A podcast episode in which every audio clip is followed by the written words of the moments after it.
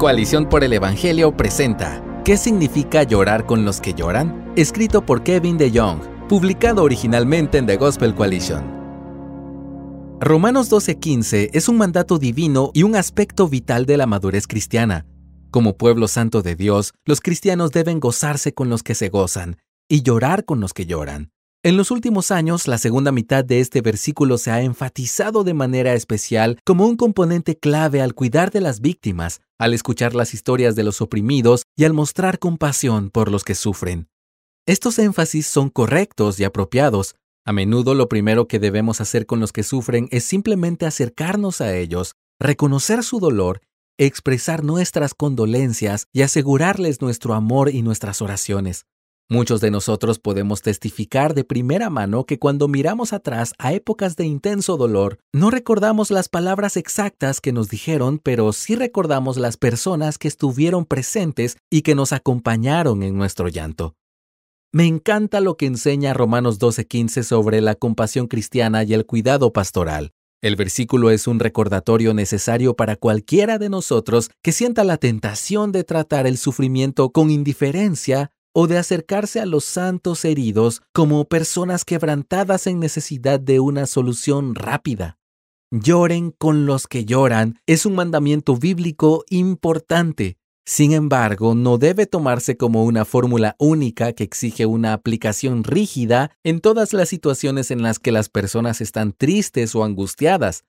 De seguro, la segunda mitad de Romanos 12:15 no significa que la única respuesta a las personas en duelo sea llorar con ellas. Romanos 12:15 no invalida que nosotros podamos aclarar los hechos, procurar la objetividad y escuchar todas las partes. Lloren con los que lloran no sugiere que las razones de nuestro llanto nunca estarán equivocadas. En resumen, el versículo debe significar algo así como Lloren con los que tienen una buena razón bíblica para llorar. Si eso suena como una neutralización innecesaria de un versículo amado, considera estas tres observaciones. Primero, casi todo el mundo interpreta la primera mitad de Romanos 12:15 de la manera que acabamos de mencionar, es decir, nadie piensa que Dios quiere que nos gocemos con los que se gozan por la llegada al poder de los talibanes. No importa cuán genuino sea su gozo, los cristianos no deben unirse a los que celebran el aborto, hacen alarde de su inmoralidad sexual o se deleitan con los prejuicios raciales.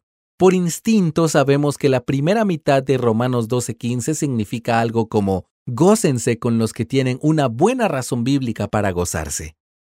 Segundo, una aplicación rígida de Romanos 12:15 es insostenible en la vida real. El objetivo del verso no es entrenar nuestras emociones para que coincidan con cada emoción que encontramos, sino más bien enseñarnos a que sean reflexivas y consideradas, que no cantan un canto fúnebre en una boda o traen un silbato a un funeral.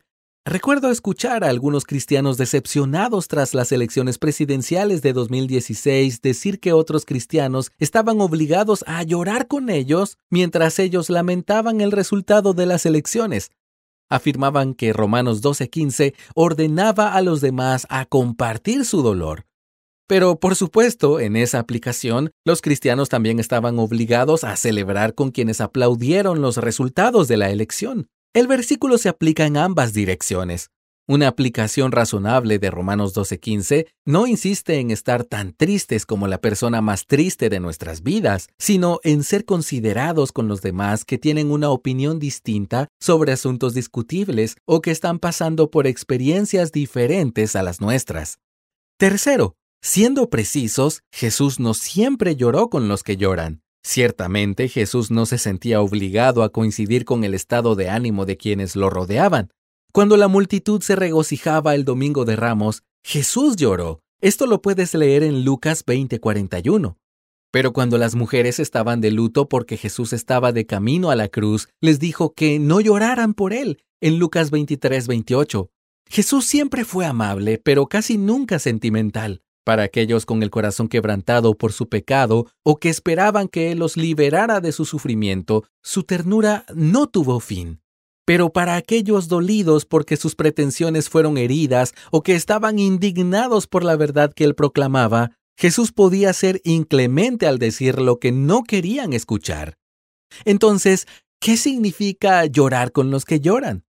Para empezar, debemos recordar que es posible que otros no sientan lo mismo en un momento dado, o en respuesta a los mismos eventos que nosotros.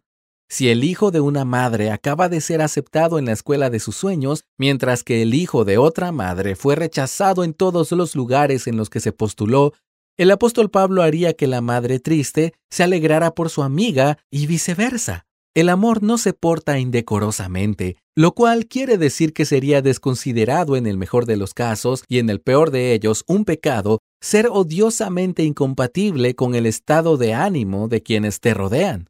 Pero más que eso, Romanos 12:15 tiene que ver fundamentalmente con mantener la calidez y la unidad del compañerismo cristiano. Es por eso que este versículo es seguido por mandatos como tengan el mismo sentir unos con otros y no sean altivos en Romanos 12:16. Respeten lo bueno delante de todos los hombres en Romanos 12:17. Y en cuanto de ustedes dependa, estén en paz con todos los hombres en Romanos 12:18. Ser un aguafiestas y alegrarte con el dolor del otro no ayuda a mantener la paz. Sé considerado, sé compasivo, sé rápido para echar una mano o un hombro para llorar. Los cristianos buscan consolar a los que están tristes, pero nuestra compasión no está libre de todas las demás consideraciones. El llanto en sí mismo no es sacrosanto. El que ríe más fuerte no siempre se ríe por una buena razón. Del mismo modo, el que comparte más notoriamente el dolor de otros no siempre se lamenta por una buena causa. Nuestro sufrimiento no es soberano.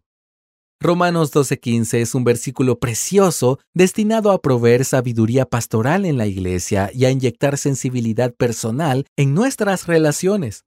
Honramos el versículo obedeciendo lo que pretende ordenar y no insistiendo en lo unilateral e impráctico fuera de sintonía con el contexto e inconsistente con el ejemplo de Jesús. Muchas gracias por escucharnos. Si deseas más recursos como este, visita coaliciónporelevangelio.org.